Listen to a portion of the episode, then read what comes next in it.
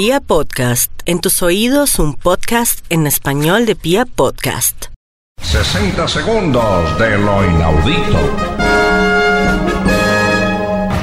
En la madrugada del 28 de agosto de 1883, en Boston, Massachusetts, se encontraba Ed Sampson, redactor jefe del periódico Boston Globe, durmiendo plácidamente bajo los efectos del alcohol.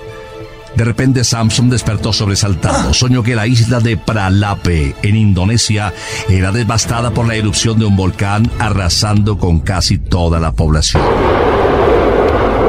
Tal impacto tuvieron para Samson aquellas imágenes que sin salir aún de su estado de embriaguez, decidió relatar con lujo de detalles aquel acontecimiento como si hubiera sido cierto. Al día siguiente, el Boston Globe lanzaba al mundo una noticia que solo había existido en sueños.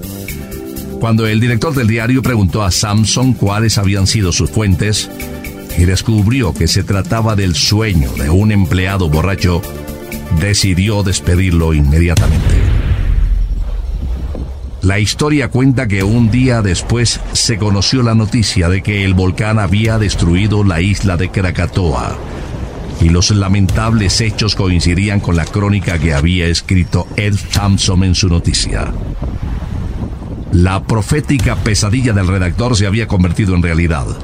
Investigaciones posteriores dieron como resultado que Krakatoa se había llamado Pralape hasta el siglo XVII. ¿No es inaudito? Hemos presentado 60 segundos de lo inaudito.